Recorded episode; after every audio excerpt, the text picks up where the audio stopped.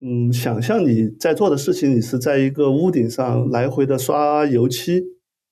然后驱使你去来回刷的这个事情是你的好奇心，就是你对这个领域特别感兴趣这段时间，然后你就在这里多刷一点，然后哪天你可能又刷到别的地方去，然后在这里面，然后它这个时候油漆就会往下滴嘛，啊，就代表你在这一块儿，哎，我我这段时间特别有兴趣，我就想专业，那么这个滴的这个长度就代表。呃，你的一个呃深度。欢迎来到 FreeCode Camp，开启编程之旅，分享旅途故事。大家好，我是米娅。我们的生活中可能都会有这样的朋友，在各种活动中，他不是最引人关注的那一个，合影也很少占 C 位，喜欢自己探索，偶然发一个作品出来，令人感觉惊艳。这期节目的嘉宾于琦给我的印象就是这样一位朋友。他很早就对电子产品感兴趣，在中学时开始学习编程，大学时是电子竞技校队的成员。大学毕业后，他本来有一份在很多人眼里稳定的工作，因为对软件开发更感兴趣，他在学习和职业发展的路上做更多探索，比如在 FreeCodeCamp 学习前端开发，加入 K 十二编程教育创业公司。现在他是 t h o t r x 的专家级咨询师，最近在研究 AI 新技术。在节目中，他分享了自己的这些经历，以及对他很有启发的油漆滴模型。我们还聊到他组织文言文编程工作坊的时候写的那篇让我觉得惊艳的文章。如果他保持好奇心、透明、做自己的状态，也能给你一些启发和动力，请把这期节目分享给更多朋友。也欢迎你给我们发邮件，分享自己的故事。Hello，书香，谢谢你参与我们的节目。嗯，Hello，米娅，然后也很高兴能今天在节目上和大家交流。其实，在社区里，我们很少叫你的真名，都是叫网名书香，对吧？是。然后网名的全称是书香墨见，听起来有些侠气，也有些谦谦君子的感觉。不知道它背后有没有什么故事？嗯，你可以讲一下他背后的故事，同时介绍一下自己吧。嗯 书香墨剑这个名其实是很早以前，我不知道大家有没有听过一个游戏叫《剑侠情缘》，然后当时我去玩那个游戏，为了符合一个比较配合这个游戏的名字，就取了这么一个名字。后来就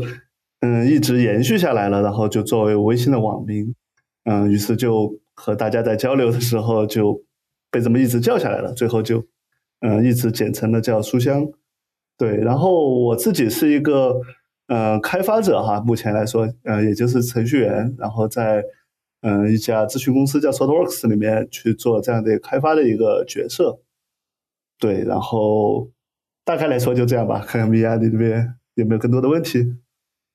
那我们回到这个旅程的起点，你是在什么时候开始学习编程的呢？嗯。具体的编程技能的话，可能是之前在中学就会接触一点。我那么那个时候可能会有一些，嗯，做点网页呀。然后我不知道有没有小伙伴听过 Front Page 这样一个软件，当时会做点网页。然后可能也会之前去编一点脚本来写一点游戏外挂。那个可能在上中学的时候就去玩了一些。嗯，你刚刚提到 Front Page，感觉这是一个好古早的词，我有些印象。然后好像有用过，但是真的想不起来。嗯，Front Page 是吧？对，它应该很早就停止维护了，是吧？对对。是微软的还是？嗯，对，是微软的。然后最早其实就是方便大家做网页的这么一个嗯工具嘛。然后那个时候一个网页也比较简单，可能这样简单的一个工具就可以用。但后来就随着前端的发展越来越多，可能就。变成一个正儿八经的编程的职业了，对，它应该停止维护有一段时间了。嗯，我们聊聊你对编程的兴趣是怎么培养起来的？你最初是为什么要学习编程？嗯，编程这个兴趣可能更早来源于计算机，对吧？就是小时候还比较幸运，就家里面在挺小的时候，家里面就有一些计算机，然后最早。对这种电子产品就很新奇嘛，然后可能有一些电子的游戏可以玩，然后像以前可能有什么大富翁啊、仙剑啊，那个时候可能就有一些启蒙。但你玩着玩着，你就会觉得，哎，里面还有很多的东西，对吧？像它的呃一些画图板啊，或者是是一些嗯当时比较早的那种打字的游戏啊、敲命令啊这样子，然后你就会一直接触电脑。然后再到后面，你可能会发现，嗯，有一些你通过里面的一些小命令也好啊，或者什么也好，或者一些工具，哎，来帮助你解决问题啊，或者是造一些，就刚提到做一些小网页啊，然后哎，你就觉得挺酷的，然后就随着大学可能就相关的这么一个专业，然后就就进入这个行业了。对你提到画图板，我刚开始学习计算机的时候也喜欢玩那个。不过不知道我们说的是不是同一件事情啊？就是 Windows 有一个自带的画图板。对对对，就是那个啊，那个时候我妈的办公室那边有一个电脑嘛，要带我去，然后就天天在上面那里画图，然后画房子，研究各种笔是什么样子的。嗯，那时候就对计算机产生兴趣了。嗯，对，天然的吧，这个东西会挺吸引小朋友的。是的，在读大学的时候，你是电子竞技校队的成员。嗯，对，就是现在电子竞技可能也比较火哈，大家可能听到王者荣耀啊、英雄联盟这些，然后可能有一些小伙伴，嗯，相对九零后一点的，可能不太清楚，在电子竞技在之前零几年的时候还火过一段时间，就最火的时候。呃，它是国家第九十九项体育运动，在中央舞台都要播它的。然后在那段时间里面，嗯，我正好就高中到大学这个时时段嘛，一方面就是呃打游戏，然后另外一方面发现，哎，打游戏这个事情可以变得有竞技，对吧？就是跟别人比，然后也有这样的职业的选手，就觉得特别的厉害。然后当时玩的一款叫《魔兽争霸三》。然后那两年刚好就是《魔兽争霸三》这个项目，嗯，有些小伙伴可能听过叫 Sky，然后就为国争光嘛，拿到了这个世界大赛的这个冠军。嗯，是的，是的，听过。对，可能有听过的，对。然后那个那个时候就非常的辉煌，然后正好那个时候我就进入大学，这个游戏就会非常的火嘛，我们就有电子竞技协会，然后在这个协会里面你去，嗯，跟别的学校打比赛啊，或者什么什么，慢慢的就到了。啊，学校的校队这样子，然后去打一些线上的比赛。对，当时可能有种错觉或者梦想，觉得我可能可以成为一个职业选手，然后发现，嗯，对吧？被现实狠狠的挫败了一下，发现你并没有那个能力。嗯，可能你后面自己的兴趣也有转移吧，甚至你还编写了跟游戏相关的程序，对吧？嗯。对，就是兴趣转移，一方面也是随着这个大潮流嘛，就是慢慢的，呃，这一类的电子竞技就不那么流行了。然后再加上你本身也是在读大学嘛，你可能在做别的事情。然后编游戏相关的程序其实是那样的，就是我们那个时候，嗯，也有别的一种类型的游戏，就网游嘛，刚刚兴起，可能比较古早的听过什么传奇啊，啊，那个时候还有什么金庸奇侠传那些。然后你就会发现，它有一些可以作弊的方式，我们那个叫外挂，嗯，然后嗯，有时候那时候买外挂要钱嘛，嗯，又没那么多钱，然后你就发现它的原理好像也没那么复杂，然后你可能就编一点小程序啊或者脚本自己写个外挂，哎，然后就自己用，然后就还挺好的。这最早起源是游戏外挂这样来。嗯，那后来你学了哪些编程的内容？嗯，大学里首先我们本身就有这个课嘛，就是 C、C 加加，然后那两年可能 Java 开始流行，然后就会有学 Java，然后编一些安卓的游戏。就我呃，也不是游戏，安卓的一个程序。我记得我毕业那年就刚好是，嗯，安卓的这种智能手机刚出来，然后。所以说，当时的毕业论文或者毕业项目就是写了一个安卓的一个工程，嗯，大概是这样，会这样子。然后到工作以后，因为工作性质嘛，然后我们会接触，呃，也是 C 和 C 加加多一些，嗯，最后的时候可能会发现 C 和 C 加加相对有些复杂嘛，然后在遇到一些当时有个很比较古早的写界面的叫 MFC，然后去拿那个东西做一些界面，会发现特别的难用，然后就正好会随着前端正好那个时候发展进来了，于是那个时候就会去学 JavaScript，然后觉得可以写一个更好的一个界面，嗯，然后同时的话，你会接触到不同部的编程语言，然后那个时候会发现有些简单的任务。可能会学 Python，然后那两年可能对 AI 和机器学习，有阿尔法狗刚出来一段时间，对 AI 有一段热情，然后就去学了 Python。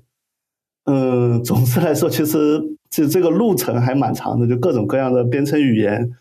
嗯，大多都接触过。当然，当然最后我可能比较擅长的这一块是，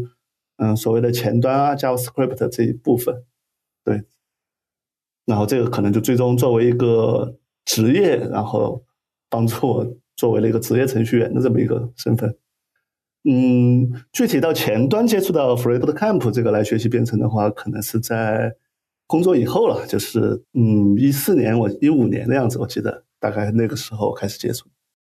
哦，这个时间挺早的。所以大学时你读的是计算机专业吗？嗯，我们读的电子信息专业比较相相近，但不完全是计算机专业。毕业后你就开始从事开发工作吗？最早毕业有一部分跟开发相关，就是我们的那个，嗯，跟网络安全相关。然后网络安全的时候，你可能会涉及到一些呃小工具的开发，另外也可能涉及到一些软件的逆向分析。嗯，就不展开具体细讲了吧。反正它会跟软件啊、网络这些有相关，但它并不是。类似于我们现在的程序员去，比如我要做一个 app 啊，或者做一个网站这样子的一个开发的一个身份。对，其实工作的前几年，你是在一个很稳定的机构，嗯，就是我们大家常说的铁饭碗这种工作。那后来我们在 FreeCodeCamp 社区里面认识，知道你离开了稳定的工作，加入创业公司做 K 十二编程教育。想问一下，你当时是怎么考虑的？驱动你做出这个决定的最重要的因素是什么呢？嗯，我觉得就是会有一个适应期吧。就是刚才提到，一方面是体制内嘛，但是我其实接触到的也是跟技术相关。然后你在工作了一段时间，可能四五年的样子，你会发现，一方面你觉得可能会有一些不满于体制内的某种约束的现状哈。但更重要的一个因素是我当时会发现，嗯，之前提到的什么软件分析啊、网络安全的这一块儿，我并没有原先那么感兴趣，反而是说中间我去构建一个呃软件啊、Web 啊，包括和呃 FCC 的这个结缘啊，然后在这里面发现这一部分更有意思，然后就会加入社区，社区以后你可能就会接触到嗯各种各样的呃志同道合的人。那么在这个过程中，你会发现我对这里特别感兴趣，并且有适合我的这么一些方向，于是我可能就觉得可以从体制内出来，对吧？就是，嗯，但它其实并不是一个我某一天突然想通，我就不想在体制内干了，我就想到体制外，反而是中间可能通过社区或者什么样子接触了各种各样的人，嗯，然后你知道可以在那边去做了。然后所以说，自然而然的说，我体制内，对吧？我就从里面出来呗。嗯，大概会这么样一个契机。其实一方面就是，嗯，自己的兴趣；另外一方面，也通过各种渠道，觉得自己其实做好了这个准备。嗯，所以当时在最后决定要离开，然后进入创业公司的时候，没有多少纠结，因为之前都已经做好了思考和探索。嗯，是的，但其实我的目标是进大公司。当然，你知道，就从体制内出来，别人也不理想理解你，对吧？你不是刚毕业的，然后你你也没办法一下去去大公司。然后遇到创业公司，其实也是因为正好遇到了社区交往的这些人，然后一步一步来嘛，然后自然而然的我跟你关系好，然后正好你又是创业公司，就一起合作。嗯。然后在这个职业转变之前，你已经在 FreeCodeCamp 学习。嗯，对对对，当时学习的一个途径上网去搜，搜了一个最好途径就 free code camp，然后确实也是最好的途径。那你当时有学哪些内容呢？嗯，其实最早不懂的时候就顺着课程来嘛，就是嗯前端的三件套对吧？HTML、JS、CSS。嗯，最早就开始学 JS 的时候和 C 有点类似，但是你发现很多概念就不懂，然后就花了挺多时间去了解 JS 的一些嗯原理。然后后来又嗯，如果有前端的小伙伴的话，会发现后来那段时间就开始框架爆炸，就是什么 React、Vue 的这些前端框架就开始发展，然后你就天天接受很多很多新的信息和知识，然后去学这些框架，呃，怎么去用，然后做一个个的嗯小网页，然后在社区里面，你可能就会遇到，哎，别人正好要做个事儿，你说那我就跟你一起吧。然后就互相学习，然后学 JS 的这些知识，然后就越来越熟练。嗯，哎，我想到你是在学习过程中，嗯，了解到 FreeCodeCamp 学员们在各个城市组织技术社区的活动，然后再接触到成都社区的吗？嗯，对，其实绕了一大圈哈。最早是 Facebook 上面，我再去加进去跟着学，突然就有一个人问我，就是于轩。他突然就问我：“哎，你怎么也在学这个？”然后我们俩就互相自我介绍一下，发现就在成都。然后他就把我拉进了成都的某个群。然后那一年就正好开始成都的组织者江江、水哥，然后他们就开始讨论我们要不要找个什么地方一起聚一聚，搞个活动。最早最早聚可能就是吃饭，吃完饭我们说一起写代码吧，大家都是程序员。然后就找个咖啡馆一起写代码，然后慢慢的就成都的活动就越来越多了。对我我印象还很深，那时候我们找场地，找一个小的咖啡屋，还是讨论一个什么有葡萄架子的一个一个农家乐里面 还是怎么回事？最后觉得，嗯，哎，当时我们的活动不是叫 Coffee and Code 嘛，要找一个咖啡屋才行，然后就去咖啡屋写代码，也就。也就是刘博的那个咖啡屋，后来开垮了。对，嗯，其实我记得那个时候，好多的核心成员还没有孩子嘛，甚至还是单身。嗯，所以那个时候大家会有更多的时间聚在一起。对，然后甚至还要聚在一起聊聊代码，甚至可能聊熟了还要聊聊，嗯，什么跟谁谁跟谁谈恋爱啊这种八卦。OK，OK。呃，我在社区里面认识你的时候，好像你还没有开始做 K 十二编程教育。后来我知道你在可好玩乐团队待了一段时间。嗯，那说到这一块的话，我的印象里感觉你对教育一直都挺感兴趣的，嗯经常在社区里面分享是一方面。呃，我记得好像是二零一八年的时候，你和 AK 带头组织社区里面的程序员们去龙泉中学，就是成都周边的一所学校。给学生上编程课，嗯，当然还有我们前段时间在计划的公益编程课啊，希望明年能够落地。啊，那我觉得每次跟你提到这些事情，感觉你都会很积极的回应，并且推动。你是对教育很感兴趣吗？嗯，对，一定程度上是的，就是我觉得还很蛮愿意，呃，分享自己的一些，呃，经历也好啊，或者知识也好，去给不同的人。嗯，因为自己可能是，如果非要说这文是也算是从这个编程的这个知识或者红利里面算受益的一部分人吧，就是至少可以拿到一部分稳定的工作。然后当看到大家对这一个领域多多少少有兴趣的话，嗯，我觉得还是很愿意去跟他们交流，然后同时去让他们也学习啊，掌握这样的一个技能。然后中间可能就会正好也接触到了小朋友的这一部分，包括像中小学，然后你会发现他们其实那个时候好奇心特别的强，就是你给他们上堂编程课，可以完全上的像玩一样，就包括上龙泉的那一次，嗯，你大家其实是很很高兴的，你给他讲这个事情，中间可能英语老师嗯说你们作业做没做没做完，对吧？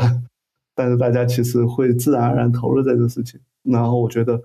嗯，如果去教育他们的话，或者是说做这个事情，对我来说，一方面我自己很开心，另外一方面也对他们很有很有意义或者帮助。是的，我们可以聊聊你对青少年编程教育的观察和思考。首先，你觉得小孩子在什么时候开始学习编程比较好呢？嗯，正好前两天有一个我同学的妈妈，就我的同学，她现在做妈妈了，然后。来问我说：“他们小孩，我到底什么时候开始学比较好？”嗯，我是这么看哈，就是，嗯，如果作为技能的话，其实没有太固定的时候，你只要，嗯，某一天或者从小到大某天感兴趣，你可以很快速的就掌握这个技能，因为它就是，嗯，一个经验和反复试的这个过程。比如我们公司里面现在就有个 Super 叉项目，它专门就是去招我之前一点编程经验都没有。可能就文科生学中文的，但是哎，我对这个事情特别的好奇，他程序员到底是在干什么？然后就招进来三个月的培训，然后你就可以去作为一些职业，单单会有你可能相对新手一点嘛，但是你已经就可以去作为一个项目里面的职业程序员去做贡献了。就这个其实技能本身是很快的，嗯，但宏观一点来说，我觉得小朋友小时候。嗯，你并不一定完全是说你学编程技能，但是编程的一些思想，其实是更多是做任务的拆分啊、验证啊等等这些东西。那你其实从嗯比较小的时候，比如幼儿园、小学左右，然后你从通过一些游戏也好啊，或者什么也好，去了解这样的和计算机交互的一些思想，然后去做就比较好了。然后你就可以。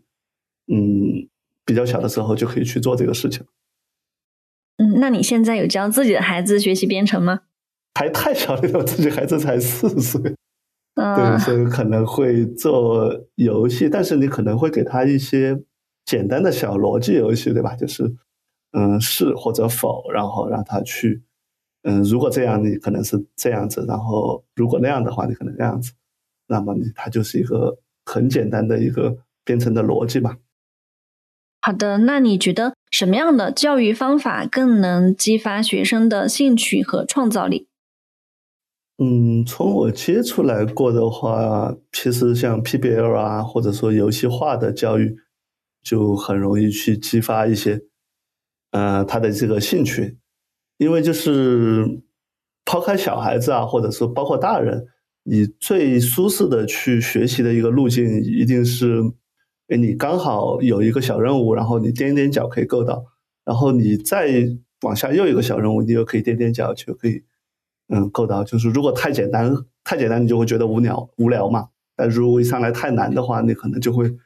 嗯，受挫，然后你就没有这样的一个兴趣。那么像 PBL 或者是游戏化的这个事情，它其实就是在设计这个事情嘛，让你，嗯，一个小目标一个小目标的。去完成，然后不知不觉你就增长了技能啊，增长了一些知识。然后另外一个，我觉得就是，嗯嗯，大多数情况，我觉得可能，嗯，一个人学习 可能会挺无聊的，不管你看视频啊，看书也好。但是如果你有一个小团队，两三个人，你们有一个目标，然后你们相互交流去达成这个目标，那么你其实，在参与的这个过程中，你的兴趣会，呃，蛮高的嘛，然后你就会去，嗯，不断学习，然后也可以得到更多的反馈，你的兴趣就会有。现在 AI 出来，可能有些我们可以跟 AI 交互一下。对，确实可以和 AI 交互。那你了解到世界范围内青少年编程教育有哪些好的实践，甚至有哪些挑战是需要去解决的？嗯。我觉得有些蛮好的资源哈，就是像，比如我之前在 TED Education，就是 TED 教育的这里面看到一些，呃，动画片，它一个很动画形式，就教你程序员可能怎么去思考，然后它并不是说把一个代码放给你，你就去去聊，但是从背后的这个思考逻辑，通过一个动画片的闯关的形式告诉你。然后另外像，呃，国外传进来可能。现在前段时间比较火的，像 Scratch 啊，或者 Code 点 org 里面一些积木块儿，然后去闯关打怪的这么一些方法的小游戏，呃，也有些挑战，比如说编程一小时去创造一个小作品，那么在这里面你去动手实践一下，嗯，就可以去学到一些知识嘛。然后再往深一点，就可能像我们自己 FreeCode Camp，然后或者我了解像 Coding Game 这些东西，它会偏向更代码一点、更专业的程序员一点。然后，但是它也是类似于在呃游戏化的一些教程里面给你一些挑战，然后去完成。总之来说，就是有蛮多这样的资源和实践，让你通过一个一个呃动手尝试的小挑战去。完成它，嗯，挑战的话，我觉得，嗯，国内环境可能有一个吧，就毕毕竟有学业的一个压力，那你可能如果学编程的话，大多数我觉得我会需要一个，呃，目的，对吧？就是比如说我的编程竞赛能帮助我得到第几名，然后可能中考、高考加个分什么的，嗯。但是你可能竞赛能真的能走到前几名的人很少嘛？就大多数人，嗯，可能还是说我倾向于我的那个学业，那么他这兴趣这一方面可能就会，嗯，慢慢的去减少了。对，然后另外一个可能就是大家的一个认知，对吧？就是我也遇到对青少年这个教育，嗯，家长就觉得你玩电子产品。是不好的一个东西，更不要提编程了。嗯，那这个东西我觉得，嗯，慢慢影响吧。就是现在毕竟还是一个电子产品的时代，你也不能去完全的抵抗它。对你刚刚提到 Code.org，它是一个普及计算机教育的非营利组织。然后编程一小时呢，就是 Code.org 发起的一个活动，每年在计算机科学教育周期间举行。它鼓励任何人都可以学习一些。编程的基础知识。那我们之前还看到比尔盖茨、奥巴马也在宣传这个活动。对对。然后你刚刚有提到几次游戏化，嗯，所以不管是在你自己学习编程的旅程中，还是你觉得 K 十二小孩子们学习编程这是一个好的学习方式，那你觉得它有什么突出的优势？嗯，因为在我看来，就是。学习你其实需要是一个反馈的过程，就是我学了这么一个东西，我可能达成成就也好，或者别人嗯告诉我，呃你做的好或者不好，或者目标在哪里。那游戏这个事情天天生就是这样呀，就是游戏不管玩什么游戏，你发现它背后的逻辑都是闯关打怪，对吧？最后嗯达成了某一个逻辑，那么你把游戏的这个手法。结合到学习里面，其实你就是给他设定一个一个学习的小目标，当他达成的时候，你给他一个呃及时反馈正向或者是说可能可以改进的这么一个反馈，对，然后他就可以顺着这个路一直一直往下，他就一直保持自己的一个兴趣，然后可以快速的去学嘛。是的，现在你在 s o t r o x 工作，嗯，可以介绍一下这家公司吗？首先，我说一下我对他的印象啊，嗯，我觉得它很有活力。虽然有些人跟我讲它是一个外包公司，嗯，但是我觉得它跟我知道的传统的外包公司相比很有活力。然后它参与社区也比较深。另外，像你刚刚提到的 Super X 这个项目，嗯，你说它是三个月的培训计划，帮助从来没有接触过编程的人们去学习编程。它是对所有人开放的吗？对，就大学毕业生嘛。如果你是非计算机专业毕业的，哦，那他为什么要去做这件事情？嗯，这个事情其实涉及到公司文化哈，就是公司文化，我们里面有个很很重要的文化是，嗯，我们叫 DEI，就是三个单词：diversity、equality 和 inclusive，就是多样、平等和包容。对，然后我们会认为，就是学计算机的这个，就是我要当程序员，然后从学计算机的这个里面，本身它是会有偏见的，对吧？就是你学计算机的才能当程序员，然后学计算机的可能又男生居多，对吧？然后最终造成的一个结果就是，嗯，我认为男生才能当程序员。我相信社会上可能会有这样的偏见。嗯，然后当时这个项目其实就是说，我们认为编程这个事情最主要的是你自发的一个兴趣，而技能是一个呃辅助的一个手段。所以说，我们认为就技能三个月对吧，给你培训你就够了，后面你就无非在项目里面增加更多的一些经验，我们来帮助你。但是，呃，你的前面的这个前提就不太重要。如果你是学文科，但是。哎，我就是对编程这个事情很好奇，然后我们就给你这个途径，然后让你能作为专业的程序员。然后对公司来说的话，我们会认为，嗯，这样子就会很更加的多元嘛，其实是有好处的。就比如原来学历史、学土木的人，他来编程的时候，嗯，有时候思考方式会有一些不一样，然后这样的不一样的碰撞。嗯，其实有可能就避免你陷入一种单一的思维模式，然后，嗯，就是 最后编的程序可能，嗯，大家错都错一样啊，或者怎么样子。嗯，这是一个很好的行动，你可以再多介绍一下 z o r t r x 嗯，对，刚才公司我们又倒回来介绍一下。嗯，对，确实是 很多说法是它是一个外包公司。嗯，怎么说呢？确实，我们是为作为乙方给甲方来服务的嘛。然后一大个程度就叫交付。交付的话，我们确实，嗯，就是要去怎么说呢？就外包帮你把代码写了，通俗易懂就是。嗯，但是我们一个区别就是贵，对吧？就是可能是市面上外包公司的，嗯，没具体统计哈，但是可能，嗯，单价人天至少是三到四倍以上。嗯，为什么这样呢？就是我们自己定义其实是一个端到端的一个咨询公司，就是我并不是说，嗯，我作为一个外包公司，你交我一个活儿，我把它干了，然后你你给我提个标准，然后我就把它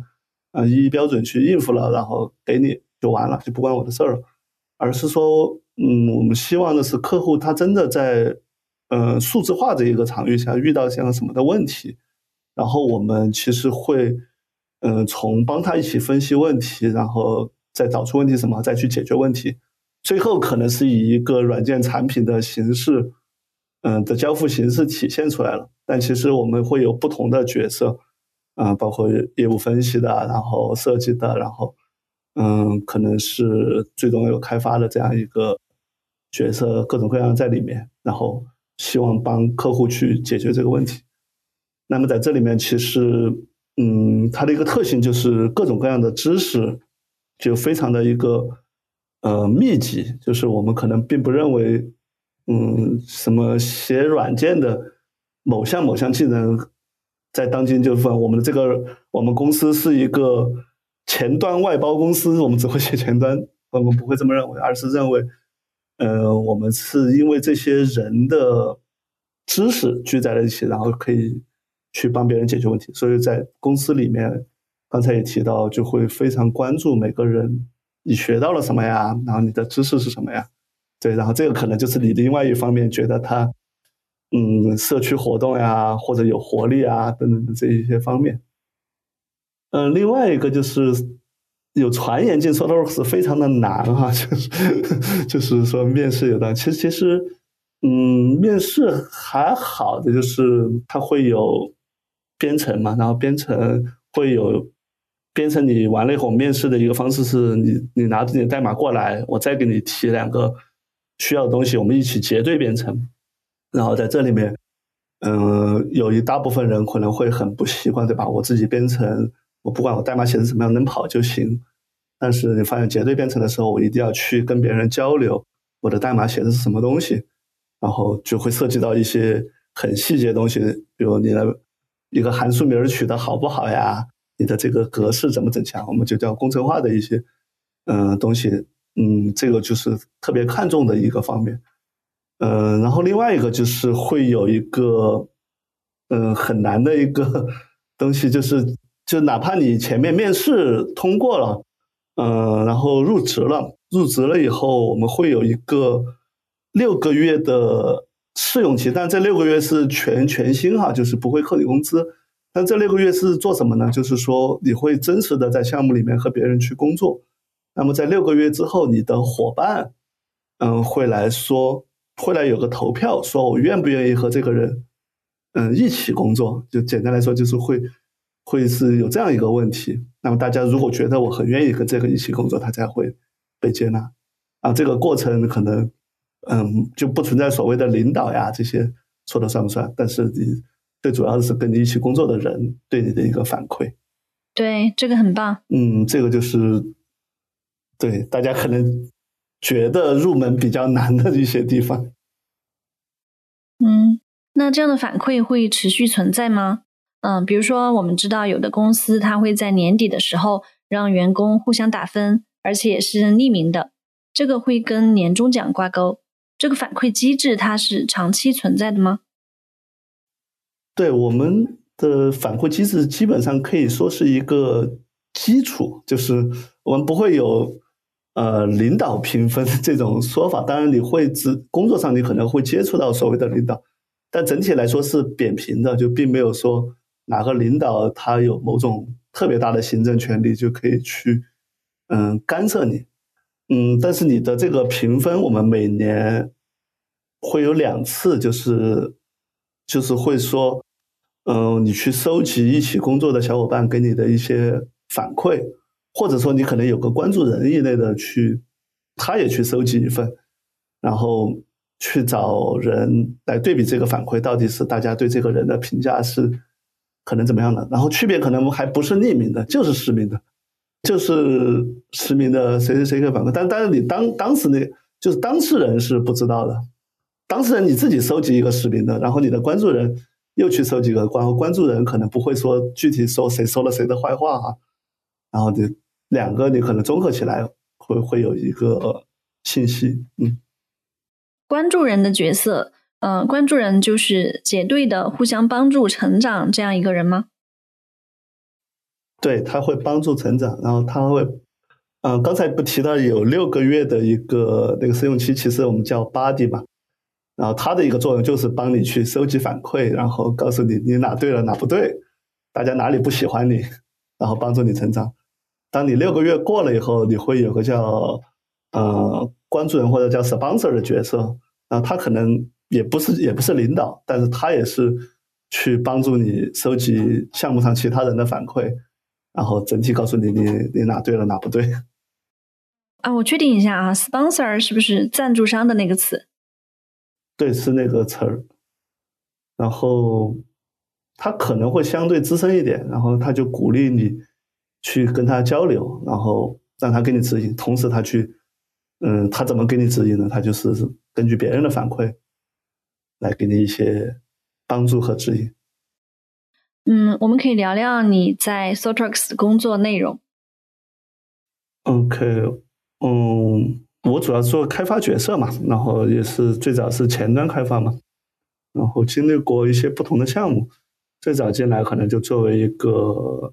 嗯，一个前端开发进入到一个项目，然后就帮别人去，嗯，做这个前端的部分。然后下了那个项目以后，嗯，中间有一段时间就会。呃，到下一个项目就变成了一个 tech lead，对吧？就是因为你可能写代码的时间比较长，然后同时你会发现，嗯，有一些你去 lead 别人的这么一个过程，然后你就可能经过一些培训以后，说下个项目你就做 tech lead 吧。然后在 tech lead 里面，你可能就会一方面你要带，嗯，从自己写代码就带领团队去，嗯，写代码，然后可能。同时还要去跟客户交流，比如客户遇到的某种问题比较难的，你要去帮他解决。然后同时团队里面你可能有哪些小伙伴是什么样子，他们应该怎么协作。然后如果有一些更新手的小伙伴，怎么去帮助他们？然后你可能就要考虑各种各样的一个事情，然后让整个嗯团队可以工作起来。然后在这个过程中，嗯。你就逐步逐步发展嘛，可能是一个一开始是小的团队的 tech lead，后来可能因为一些事情你去解决了以后，嗯，大家觉得你可以有更大的一个作用啊，或者是说你可以承担一些更大的责任，你可能就会嗯更全局点，作为一个人更多一点的大 tech lead，然后这个时候你可能就更多的面向客户侧呃的它具体的问题是什么，然后去把它分析，然后再去协调团队和团队之间他们怎么去运作的这么一个嗯过程，嗯，然后然后这个经历完了以后，那个项目结束了以后，最近一年可能又会变换了一个另外一个角色，就去研究今年的这些新技术，然后包括像生成式 AI 啊，然后你就发现你就变成了一个学习者，从嗯，从一个比较新的领域，然后你要快速去嗯学习，然后告诉别人这个新技术什么样子，嗯，能为客户也好，或者为自己的公司里面带来哪些价值，然后去推动更多的人去了解这个事情，然后可能就会带来一些新的项目啊，或者我们叫商机的一些东西，对，那它就会有这么一些转变的过程。目前来说的话，就是。类似于这个生成式 AI 领域的一个，嗯，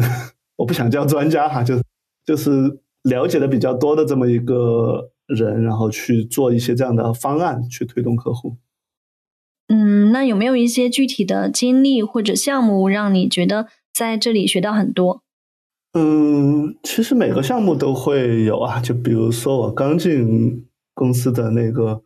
呃，项目其实。学到了一个点是，我当时觉得别人写的代码不好，对吧？我这么写的好，然后我就去把它改的更好，还深夜去加班去改好，然后我就给别人说，呃，你的这个代码我帮你改的这样子，这样更好。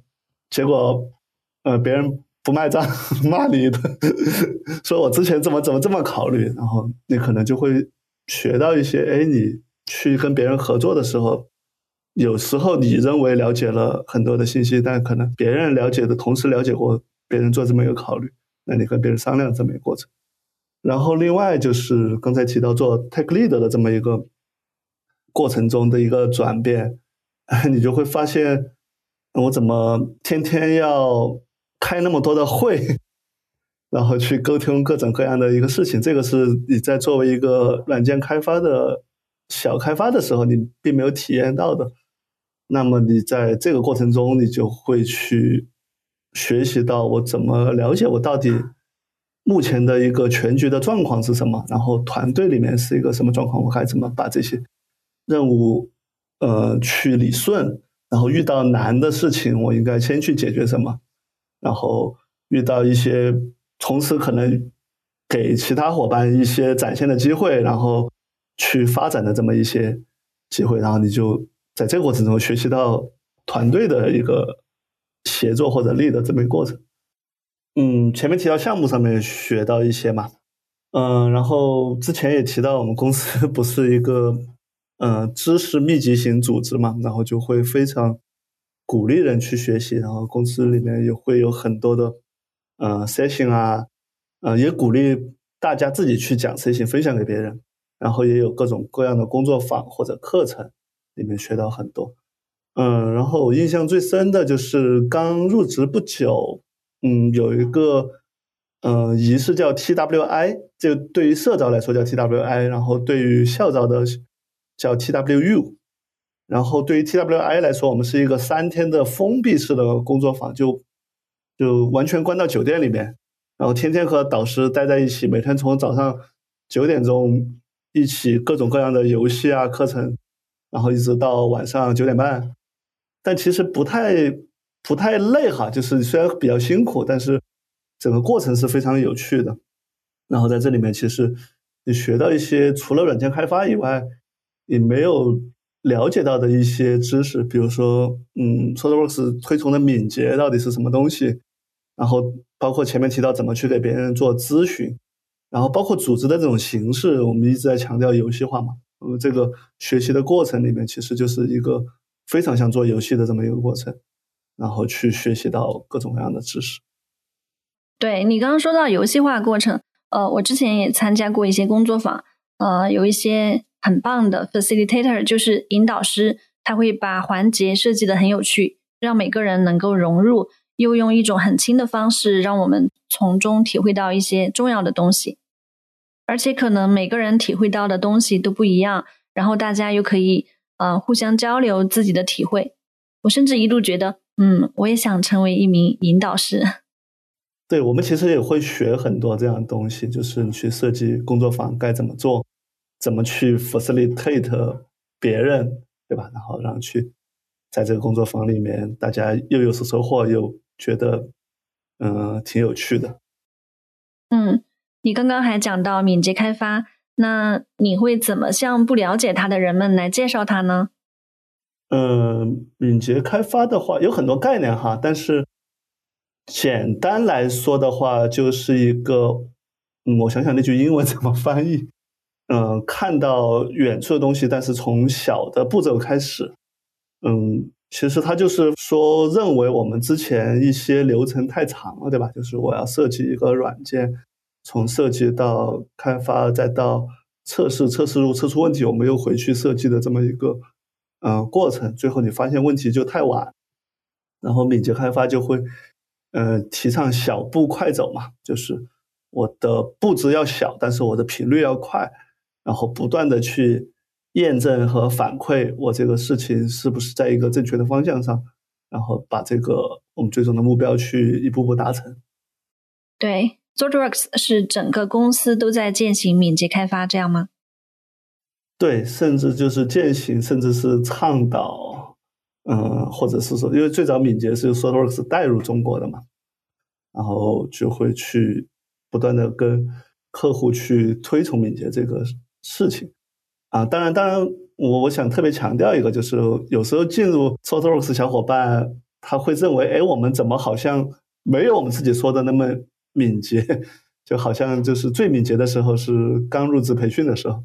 就是因为其实原因有很多嘛，就是你最终和你和客户要去合作嘛，也不能说我就是这么办事儿的，就你们就是错的，那可能更多就是折中的一种方式，然后把我们的敏捷的这个实践和思想去带来好处。嗯，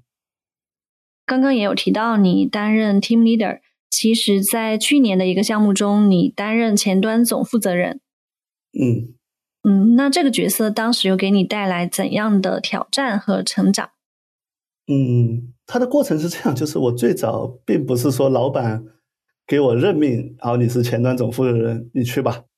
他在这个过程里面，其实是我最早是我们组的一个 tech lead 嘛。嗯，完了以后，嗯，在你会发现组与组协调的这个过程中，有时候遇到一些问题，然后客户的问题或者我们自己的问题。嗯，有些问题就遗留下来，一直没人解决。那这个时候你就说：“哎，没人来，我来吧。”然后你就去做了这个这个事情。然后可能越做越多，大家就觉得你可以承担更多的一些职责。然后最终可能所谓的有一个总负责人这么一个 title。但这个可能更多是说给客户听的哈。然后学到的东西的话，嗯，细节就不讲了，就是什么我怎么立的团队啊，刚才。嗯，可能去聊，但这个可能大家每个人不同的感悟。但是我影响最深的就是当时，嗯，算是我的老板就 给我直接说的两个话，就是一个是，第一个就是有时候你的这个，呃，软件开发的底线和退路，嗯，是你自己。你就有时候你可能认为我是一个开发，然后，嗯，程序写砸了，对吧？然后背后有力的去跪，然后有老板 去跪，嗯，但是。有时候你到这个位置上的时候，你就会发现你就退无可退了。我一定要把这个事情做好，哪怕别人，嗯，可能会有一些拖沓或什么，但是你是兜底的那个人。然后另外一个就是，嗯，他有个印象很深的话，就是说欢迎你直面真实的风雨。我印象特别的深，就是我们真的是那段时间有一段混乱的时间，我们几个。呃，小伙伴就我们叫 core team 的一个小伙伴嘛，六七个人，呃，解决不了问题啊，天天都苦恼的不行，晚上十二点半开会到一点，然后还中间还地震，然后就商量商量这个事儿该怎么去解决，然后就非常的抓狂。嗯，这个过程中你其实理解到，那有时候并没有真真正正的那么岁月静好，就是如果你作为开发。安安心心的给我一个任务，把代码写了，然后把这个任务提交，有可能是背后，对吧？就是一些人在给你考虑了这些事情以后。是的，谢谢你把这两句话分享给我们。那接下来我们聊点轻松的话题吧。好呀，好呀。呃，你会怎么提升自己的综合能力？比如说技术能力、团队协作能力，还有领导力。嗯，第一个我觉得是一直奉行你最好的学习方式就是去做分享。就前面提到我们公司里面很多 session 嘛，但很多 session，嗯，有时候就是去，并不是一个大牛或者是什么，就就是一个普普通通的。我突然有点感悟，我就想拉一些人给他讲，在讲的过程里面，其实学的比你自己学的更多。然后这个是最主要一个事情，然后另外就是，嗯，你组织或者去参与特别有趣的呃活动嘛。然后我印象比较深的就是，嗯，之前组织什么文言文编程挑战，我在社区里面组织的嘛。然后水哥有印象，文言文去编程，然后或者是说大家来比比谁的代码写的短，然后这种特别奇葩的一些事情。对，嗯，这个挺好玩，呃，然后文言文编程那个，其实我有印象，应该是二零一八、二零一九年的样子。当时我看到那篇活动介绍的文章，啊，我觉得非常惊艳。呃，原来书香文言文的造诣这么高，甚至有些内容我看不太懂，所以我也没办法评价你是不是都写对了。那文言文编程应该是另一位开发者发起的，对吧？嗯。对，最早的那个库是一个呃 GitHub 上面的一个库，然后我们我又把它拿来可能一些二次开发嘛。当时我们不是青少年教育嘛，然后就有些可视化的东西，然后让它看起来更好玩一点，就是你看到那个推文里面那本书一样的那个东西，我们把它就可视化了一点。对对，然后综合来，最后就组织这个活动，大家一起玩一下。嗯。啊，我现在翻一下那篇活动的介绍。他说，恐怕这是全球第一次文言文编程线下活动。嗯，然后我现在翻一下你的知乎，翻到那篇文章。啊，我想来念一下你用文言文写的一个项目介绍。有一个是求斐氏列，这应该是斐斐波拉契数列，对吧？对对对，嗯。呃，然后第一个叫丝丝嗡嗡。啊，这个名字挺有意思的，我们就念这一个：一言既书，继而解题。题面曰：若有一术，设其能记之以数，然则其计数也；若逢备三，则以失之上阙以获之。呃，这个和这里是念或，是不是？嗯。呃，我理解就是跟它呼应的意思。嗯。若逢备五，则以失之下阙以获之。若备三备五，则或以全失。问此如何？是谓斯斯嗡嗡之术也。对，应应该念贺字，就是 说出那个声音。嗯，哦，就是呼应的意思。呼应的，对对对对。为什么它叫斯斯嗡嗡？嗯，对，这个如果是程序员的话，会非常熟，就是一个我们叫飞子把子的一个游戏，就是你遇到三说 face，，遇到五说把子。哦，对对对，face buzz，对，然后翻译成相声的话就嘶嘶。对对，OK OK，明白了。对，因为 face buzz 也是那个就小虫飞的那个声音嘛，就是在英文里面就滋那个声音。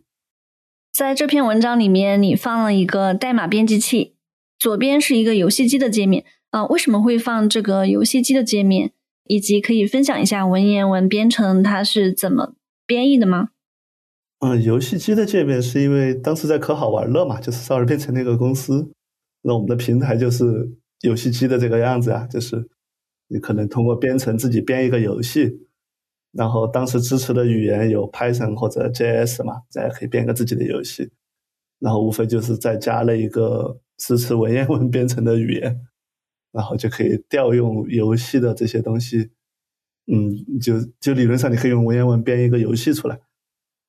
然后然后这样子，然后背后一点原理其实无非就是编程语言的互相转换嘛。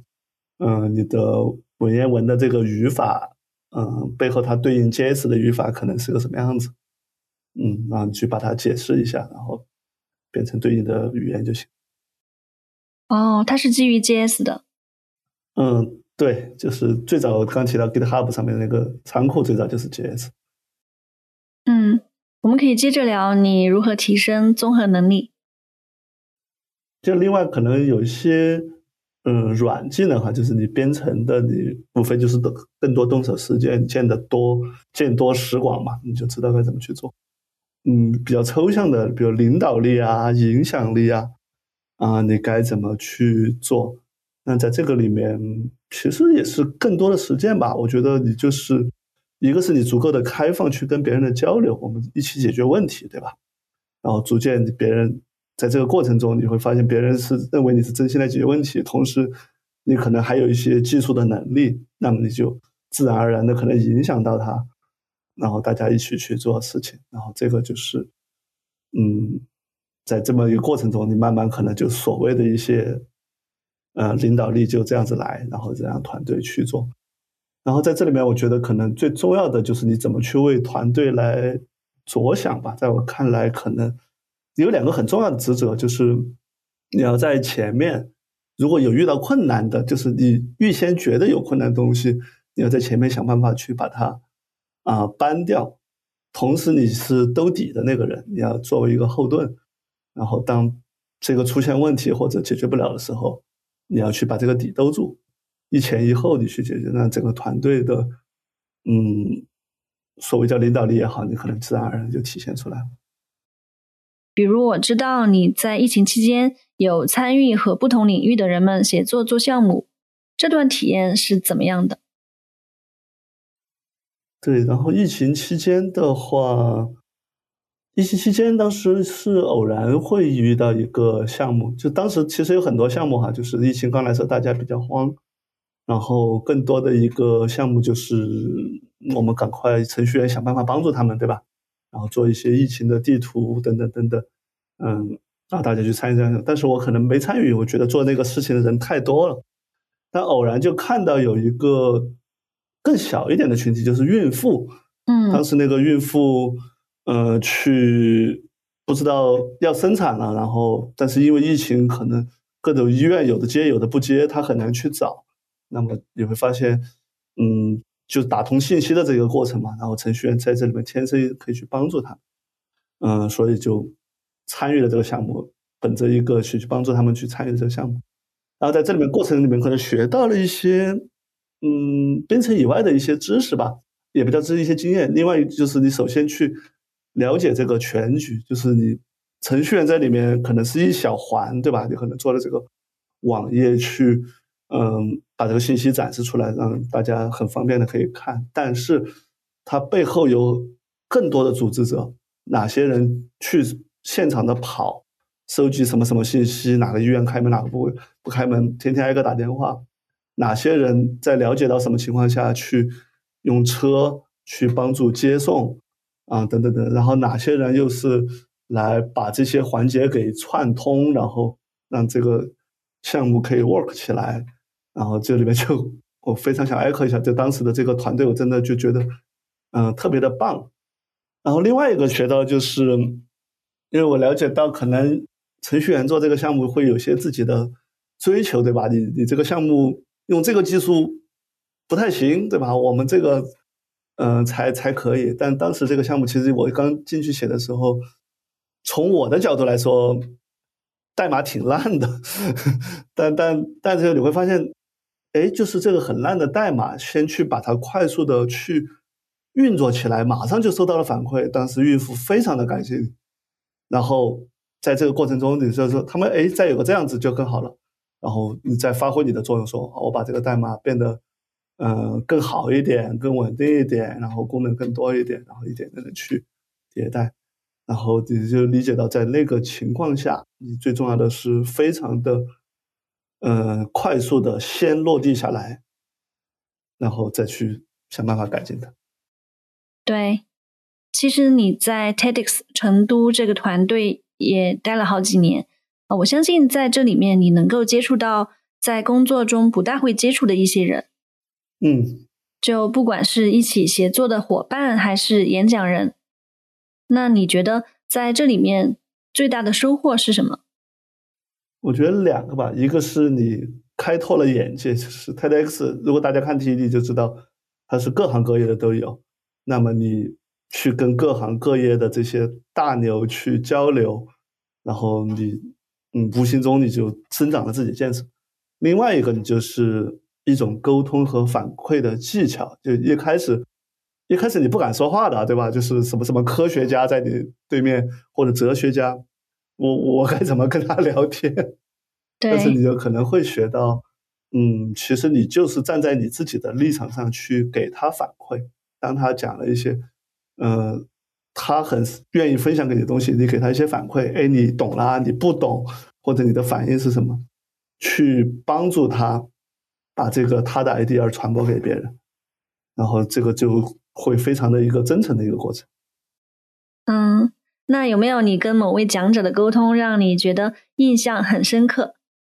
有，前两年那个有个经济学家，就是在呃叫周树红，然后嗯他是一个大经济学家，可能在国内的话，嗯算数一数二，在国际上也是比较厉害的。然后他就是一个非常有分享欲的，就我们当时以为大教授嘛，然后你很难，但他其实非常有分享欲。他拉着我们，我印象太深了，拉着我们聊了六个多小时，我们我们都已经听不下去了。他从他小时候讲起来，对对对，然后然后你在这个过程中就非常深度的去跟他聊，然后最后我们促成一个呃点子。但是他最后那个演讲，因为他中文。没有那么好哈，就是可能，嗯，大家没有去 get 到很多他的点，但是在背后这个聊的过程就会非常的有趣。嗯，这些经历听起来都很有意思，所以你尝试了很多不同的事情。嗯，对我我自己会觉得什么都比较有趣的时候，我都愿意尝试。然后，但有一种更快的方式就是看书嘛，因为其他东西你要去。尝试你多多少少要成本，你要去接触这个人或者是一些时间。看书你可能就是一个最省力的投资，对吧？就是其实几百块钱是电子书便宜点，你就可以去看。然后当然就分专业的和非专业的，就专业的，嗯，你会挑一些经典的书籍来解决你可能你可能项目里面真实遇到一些问题，再翻过来看一些经典，你就会有所感悟。然后另外我看的杂书也很多。然后你就是各种各样的，然后去嗯去看开拓一些眼界。然后我因为自己通勤上班下班要坐地铁，可能快一个小时，然后就发现那一个小时，你你刷抖音也挺无聊的，然后找本书出来看，或者是电子书看，呃，就就会不容易受干扰，也还挺有趣的。对，那最近你正在看的一本书是什么书？嗯，最近我正在看一本书，叫叫个人知识。然后，对，然后它有个很有趣的观点，就是我们总觉得，呃，知识它是我教给你，对吧？就是它是一个客观的，我讲给你。但是它其实提到百分之八十的知识是我们，嗯，自己的一个体验。就比如说你学游泳的这个知识，我再怎么给你讲，你也不会。你总要自己下游泳去试，然后你才能理解到我给你讲的这个游泳的，啊一些精髓在哪，规则在哪，对，然后它就会是这样过程，我觉得还蛮有趣的。啊，可不可以理解就是 learning by doing？嗯，对，但它里面会更细分哈，就是你在不同的阶段，有的你可能就是我可以说出来，我告诉你就行了，但有的很多。就是不可言说的，所以你叫 learning by doing。嗯，除了阅读，最近你在做 AI 方面的研究，刚刚也有提到。嗯，可以分享一下你对于 AI 新技术的观察和思考吗？嗯，对，今年 AI，嗯，有种爆发趋势或者出圈的趋势嘛，大家都听过 ChatGPT。嗯，那我自己的思考实际上就是在和它亲密接触的这么一些一些思考是。就 AI 的技术一直都有，但是呢，嗯，原来其实是比较昂贵的。就是如果大家听过 AI 模型，你发现，嗯，玩 AI 玩的好的是那几家公司，什么谷歌呀、Facebook 呀，他们靠做广告有很大的营收，然后 AI 帮助他们的广告更好的营收，然后然后就给你什么推你想听的歌，然后给你想要的广告。就原来玩 AI。更多是在这儿，因为它的营收很大，它成本也很大。那生成式 AI 带来的一个不一样的，就是它把这个成本降得非常的低。就是，嗯，如果大家知道叫大语言模型也好，或者叫那个 Midjourney 那种纹身图的模型，就是它帮你训练好了很多的知识，然后你只需要。呃，编一个提示词去怎么怎么说，它就可以去解决你特定的问题。然后在这里面，你就你的成本可能就编提示词和去嗯调用一些它的这个 API，那么你就可以很快速的构建一个 AI 的应用了。就举个例子来说，嗯，就是原来我们编一个小爱同学，大家如果家里有哈。如果你说小爱同学请开灯，他就帮你把灯开了，然后然后你可能换个说法，就是把灯开开吧，小爱同学他也帮你开。这个其实是 AI 嘛，但是原来可能像小米这样的公司，它要投资挺长一段时间，终于做出来这么一个音箱，好像听懂你的话，有时候还比较傻。但是在今天这个 AI 时代，你可能如果你自己愿意去玩的话，你可能一个开发者一周他就可以做出这样一个东西来。然后成本还非常的低，对，所以说在这里面，我觉得就是很多很多原来软件开发的一些，呃，因为各种原因没办法运用 AI 能力的，那你就可以把 AI 的能力，呃，接入进去了。嗯，然后呢，就是我们自己公司里面，因为我我今天主要任务就是去，嗯，研究 AI 嘛，然后。同时，刚才也提到会去做这些做一些方案，然后这些方案更多就是去帮助客户去验证这个新的技术是什么样子，到底可不可以用。那么在这个里面呢，大的来说，它有两种方式哈，一种叫我们叫 Copilot，嗯，简单来说就是一个 AI 来，它作为一个副驾驶来帮助你。嗯，做一些事情，你告诉他你应该做一，你应该做二，那他就去帮你做了。然后另外一种叫嗯 agent 叫代理，就是说 AI 来帮你出个方案，然后你跟他说这样子好，这样子不好，然后他去修正这个方案，然后再去把这个事情嗯做了。在目前来说的话，嗯，大家不太确定这个事情嘛，然后呃也没有人能确定，那就从一些风险比较小的场景开始试。就比如，如果你看到像，呃，Notion 啊，或者像，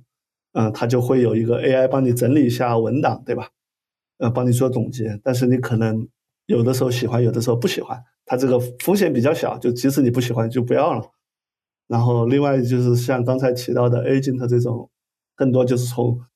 客服聊天机器人，大家先开始试，对吧？因为道理很简单，就是如果即使这个机器人有点傻，嗯，我大不了转人工嘛。然后就是目前在行业里面的话，可能就是这两种方式，从一种比较低风险的时候场景，大家开始来尝试。对，那在你所接触的客户中，有没有一些行业的客户希望你们给他做咨询方案，就是在他的业务里面去应用 AI？那我好奇会是哪些行业？嗯，有啊有啊，就是不同的领域。然后我自己目前接触到有零售行业，就具体客户属于商业就不说了。然后会有呃零售领域，当然零售领域刚才也提到嘛，他也担心这个风险嘛，所以说它更多是一个偏向他自己，呃，他和供应商之间用，就是有时候供应商可能会遇到一些问题，老问他们嘛，然后他们可能就会有个类似于这样的一个。支持他们的技术方面的一个客服，去告诉他们你遇到这个问题应该这么做，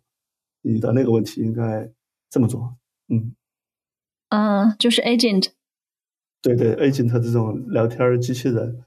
然后另外一个，呃，大家比较关心，但是可能没有太落地，就是回到程序员这个行业，就是 AI 到底能不能帮我写代码，然后能不能嗯提效？然后目前来说的话。我们可能认为，嗯，程序开发其实更多是我要知道我要写什么代码，对吧？就说大白话就这样。然后我们就是叫做一个知识的获取和传递。那么 AI 在这里面去帮助你学习也好，或者帮助你了解上下文也好，然后它能一个快速传递知识的这么一个角色。对，其实现在关于 AI 的讨论信息爆炸，我们每天都会接触到很多很多关于它的信息。嗯嗯，然后我现在就是用嘛，就能用到哪些工具先用起来啊、比如说昨天晚上我就惊喜的发现 WPS 也可以 AI 生成 PPT 了。也有是吧？对，呃，虽然 Office 全家桶接入 AI 好像是要付费才能用啊，啊、那个我们还没有用起来，但是 WPS 我们是有付费的，就价格比较便宜一点。然后，另外我们回顾一下你学习编程、从事开发工作的这些年的过程，嗯，有没有是什么你希望一开始就有人告诉你的？然后这些内容呢，其实也可以给我们的编程初学者们或者希望进入技术领域的人们来参考。OK，其实我最早或者听到程序员这个行业的时候，会有一种说法，就是说你是要一个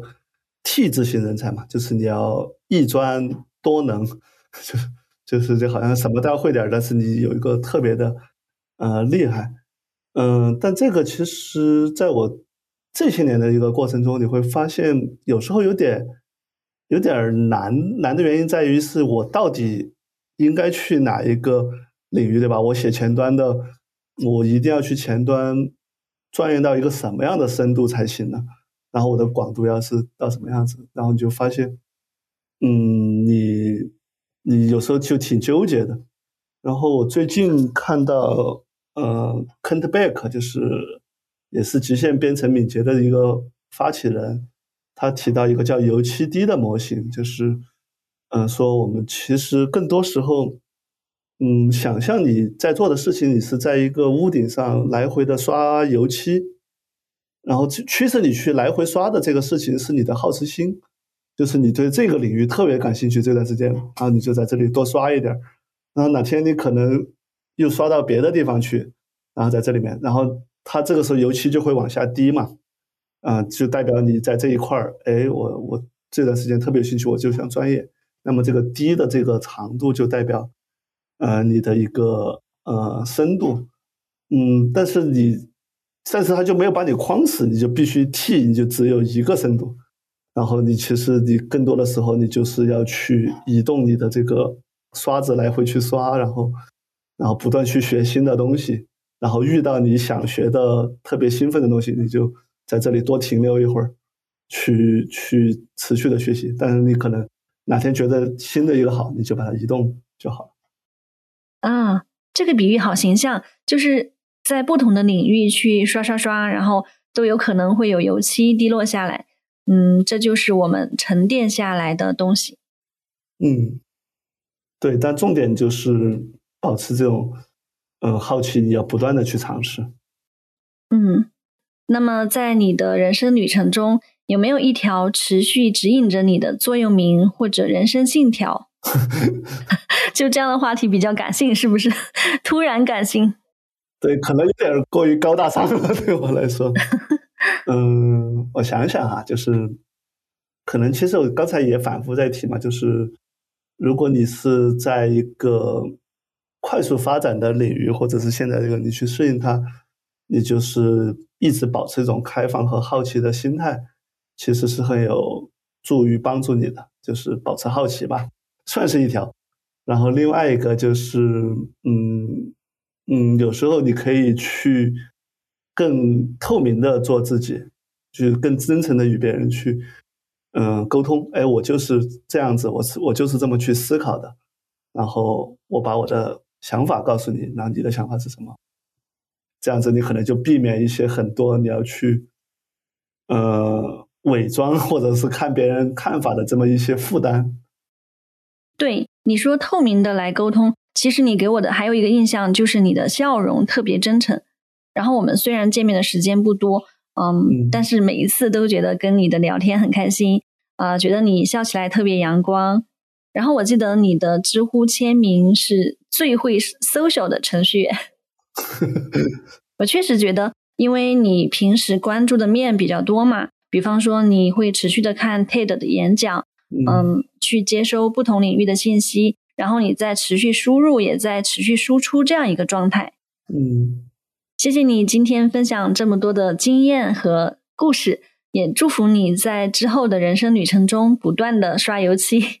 收获更多的乐趣。谢谢书香，拜拜。好，拜拜。谢谢大家，谢谢收听，希望你喜欢这期节目，期待你把它分享给更多朋友。下周见。